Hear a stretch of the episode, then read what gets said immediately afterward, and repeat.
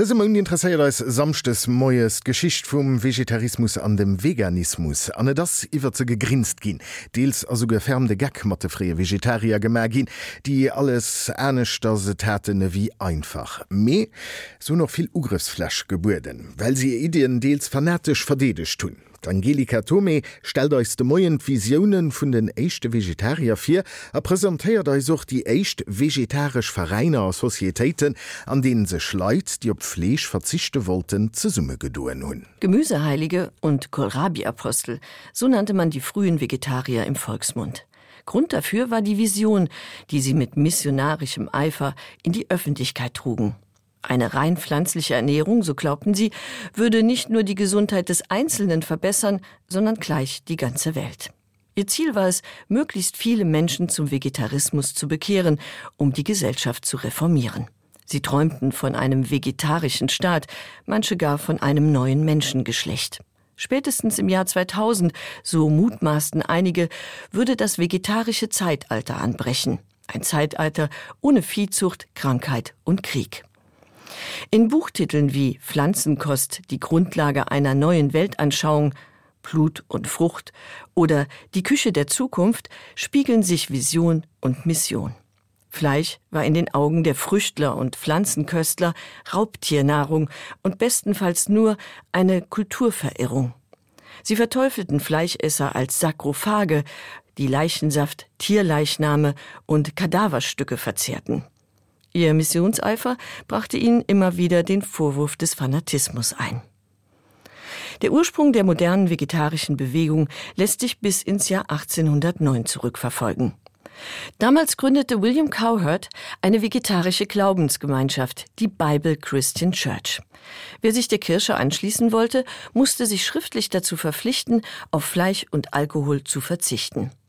Cowherds Anhänger schlossen sich 1847 mit anderen Pflanzenköstlern zusammen und gründeten in London die Vegetarian Society.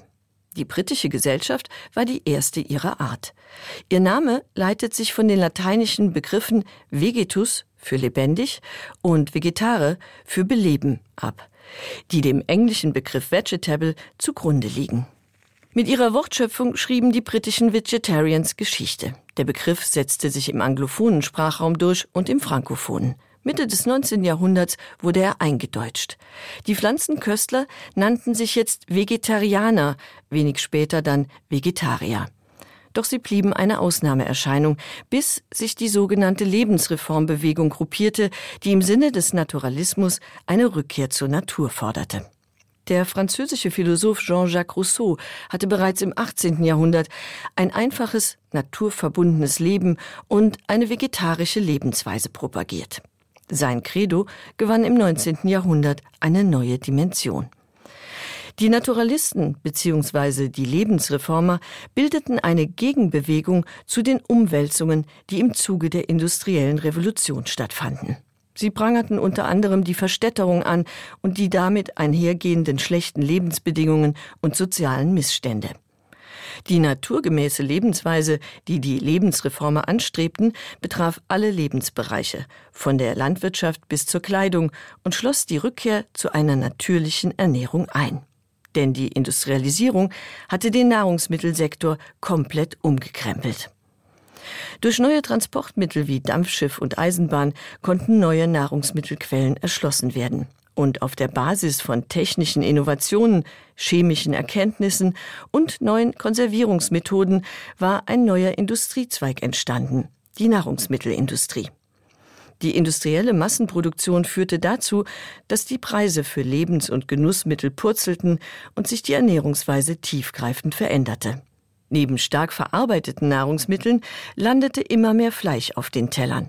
Ab 1850 stieg der Fleischkonsum kontinuierlich an. Die Zivilisationsnahrung, wie sie im Fachjargon genannt wird, löste die Kulturnahrung ab, die der Mensch seit den Anfängen von Ackerbau und Viehzucht zu sich nahm. Die moderne Ernährungsweise und der deutliche Anstieg von Zivilisationskrankheiten riefen schon bald Kritiker und Ärzte auf den Plan. In den Reihen der Lebensreformer setzten sich Heilkundler für eine pflanzliche Kost ein, da der Vegetarismus sich in Form von Diäten zur Unterstützung von Therapien und Heilungsprozessen bewährt hatte. So verschrieb zum Beispiel der Schweizer Arzt Max Birscher-Benner, dessen Müsli heute die Supermarktregale schmückt, seinen Patienten pflanzliche Rohkost und empfahl ihnen eine vollwertige pflanzliche Ernährung. In seinem Sanatorium, das er lebendige Kraft getauft hatte, behandelte er unter anderem prominente Schriftsteller wie Rilke und Hesse. Hesse war zeitweise auch Gast in Monteverita, einer vegetarischen Naturheilanstalt in Ascona, die sich zur Künstlerkolonie entwickelte. Der Gesundheitsaspekt dominierte damals die Diskussion über Vor- und Nachteile des Fleischkonsums. Der Vegetarismus, den die Reformer forderten, basierte nicht auf ethisch-moralischen Gründen. Er sollte in erster Linie der Krankheitsprävention bzw. Gesundheitsförderung dienen. Auch in den USA machten sich Reformer für die Pflanzenkost stark, allerdings hatten sie andere Motive. Angefangen bei dem Ableger der Bible Christian Church, den britische Auswanderer 1817 in den USA gründeten, bis zu Bronson Alcott. Alcott war ein Verfechter der transzendentalen Philosophie, die sich gegen den Materialismus richtete und das Gemeinschaftsleben großschrieb. In seiner landwirtschaftlichen Kommune Fruitlands verzichtete Alcott auf jegliche Art von Nutztieren. Die Mitglieder, zu denen unter anderem Henry David Thoreau gehörte, waren gezwungenermaßen auf pflanzliche Nahrung angewiesen.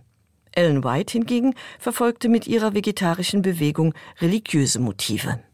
Die Mitbegründerin der Kirche der siebten Tagsadventisten war der Ansicht, dass der menschliche Körper der Tempel Gottes sei und nicht mit Fleisch, Alkohol und Tabak verunreinigt werden dürfe. Zu den prominentesten Mitgliedern der Kirche gehörte John Harvey Kellogg. Der Arzt erfand die Cornflakes und die Erdnussbutter und betrieb ein vegetarisches Sanatorium. Alkohol stand auch ganz oben auf der schwarzen Liste des Priesters Sylvester Graham. Der Erfinder des Graham-Brots propagierte eine Diät aus Vollkorn, Obst und Gemüse, die nur durch Eier und Milchprodukte ergänzt werden durfte. Diese Diät sollte angeblich auch gegen Alkoholismus wirken und gegen sexuelle Gelüste. Die Graham-Diät wurde zunächst vor allem bei den Puritanern populär. Einer der frühen Fans der Graham-Diät war Bronson Alcotts Großcousin William. William Alcott verbreitete in Zeitungsartikeln und Büchern Grahams Idee des Vegetarismus und war 1850 Gründungsmitglied der ersten vegetarischen Gesellschaft in Amerika mit Sitz in New York. Auf London und New York folgte noch tausend. Die thüringische Kleinstadt war damals für einen Regenschmuggel mit Genussmitteln berühmt. Heute gilt sie als Wiege der vegetarischen Bewegung in Deutschland. Der Verein für natürliche Lebensweise, der anfangs nur vier Mitglieder zählte, wurde 1867 von Eduard Balzer ins Leben gerufen. In seinem Buch Die natürliche Lebensweise predigt der Freikirchler den Verzicht auf Genussmittel und Fleisch. Die Frage, ob sich die Ernährungsweise in nächster Zukunft ändern wird, beantwortete er mit vorerst nicht. Denn, so schreibt er, die Alten werden denken, es habe so weit gegangen, es werde auch weitergehen. Die Jugend ist genusssüchtiger denn je, die Gesunden sehen sich selbst als Gegenbeweis und die Kranken sagen zu spät. Die Armen sehnen sich nach den Fleischtöpfen und die Reichen essen daraus Krankheit und frühen Tod. So wird es weitergehen.